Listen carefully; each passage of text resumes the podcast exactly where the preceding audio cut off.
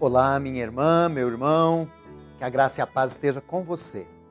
Eu sou o Padre Joel Neri, estou pároco aqui na Catedral Nossa Senhora do Carmo. Uma alegria estar com você neste programa Verbum, a Palavra de Deus, da Diocese de Santo André, transmitido pela TV Mais, nas mídias sociais da Diocese de Santo André, rádio, podcast, enfim, que chega até você com esse contato diário da Palavra de Deus com cada um de nós. Que a graça esteja com você. Nós estamos nesse dia, hoje, terça-feira, dia 2 de janeiro, estamos celebrando neste tempo do Natal, tendo concluído ontem a solenidade de Santa Maria Mãe de Deus, o grande dia do Natal, não é a oitava do Natal que se concluiu ontem. Nós nos colocamos diante do mistério da encarnação do Senhor e tendo iniciado mais um ano litúrgico, né? na solenidade do Natal celebramos a sua encarnação, tempo que se prolongou, dia, não é que se prolongou até ontem, e assim, iniciando um novo ano civil também, dia 1 de janeiro nos coloca na perspectiva do segmento do Senhor em mais um caminho de vida e de salvação. O Evangelho da liturgia diária nos propõe sempre esse acompanhar Jesus no seu ministério. Hoje, a liturgia nos propõe o Evangelho segundo João, no capítulo 1, os versículos 19 a 28. Ouçamos a palavra do Senhor. O Senhor esteja convosco. Ele está no meio de nós. O Evangelho de Jesus Cristo, segundo João. Glória a vós, Senhor. Este foi o testemunho de João quando os judeus enviaram de Jerusalém sacerdotes e levitas para perguntar: Quem és tu? João confessou e não negou.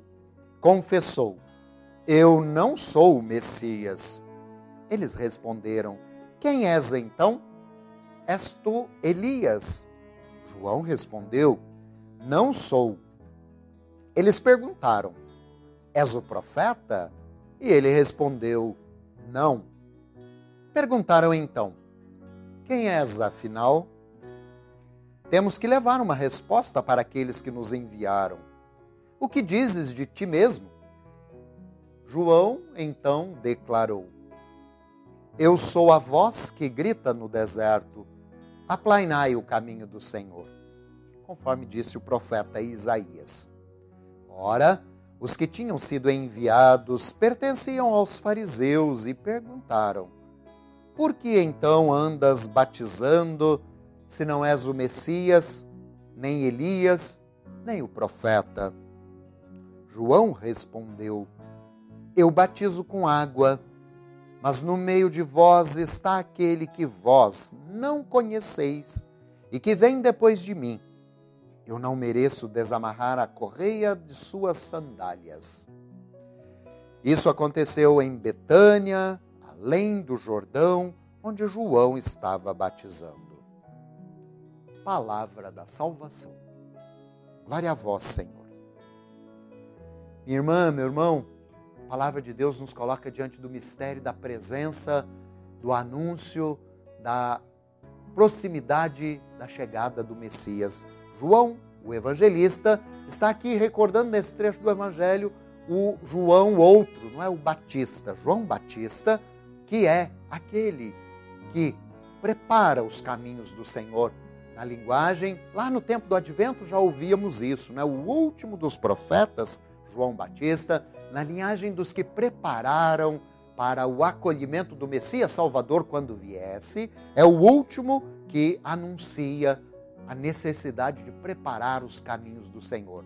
Quando alguns estão no contexto desta passagem do Evangelho, né? muitos se sobressaíam na sua missão de anúncio, de denúncia das injustiças, dos males e do anúncio do projeto de Deus, muitos eram compreendidos como talvez sendo o esperado Salvador que de Deus viria. E é assim que também interrogam João Batista: Quem és tu? E a resposta de João, no diálogo com aqueles que interrogavam se ele era o esperado, enviado por Deus, se ele era o, o profeta Elias que tinha voltado, ou, na linguagem que João o evangelista recorda, né, o chamado o profeta, é aquele que viria então em nome do Senhor para restaurar aquilo que o povo hebreu esperava quando viesse o Salvador. E João Batista diz: Eu sou apenas a voz que clama no deserto, aplainai o caminho do Senhor. Nessa liturgia de hoje, ao redor desse evangelho, celebremos, irmãs e irmãos, a certeza de que, também como João Batista, somos chamados a preparar os caminhos do Senhor para que o Senhor continue vindo. Nós estamos celebrando o mistério da sua encarnação neste tempo do Natal.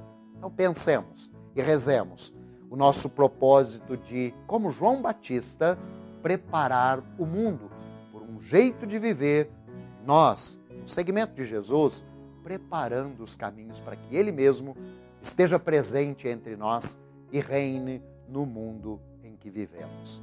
Assim, coloquemos nossa prece diante do Senhor. Que o Senhor nosso Deus conceda a você, irmã e irmão, e nas tuas preocupações, a graça e a bênção necessária para superar todas as dificuldades e males, com a certeza de que estamos preparando e acolhendo o Senhor que vem. E sobre você, sua família e toda a realidade que agora você coloca diante de Deus, vem a graça e a bênção de Deus, Pai e Filho Espírito Santo. Amém.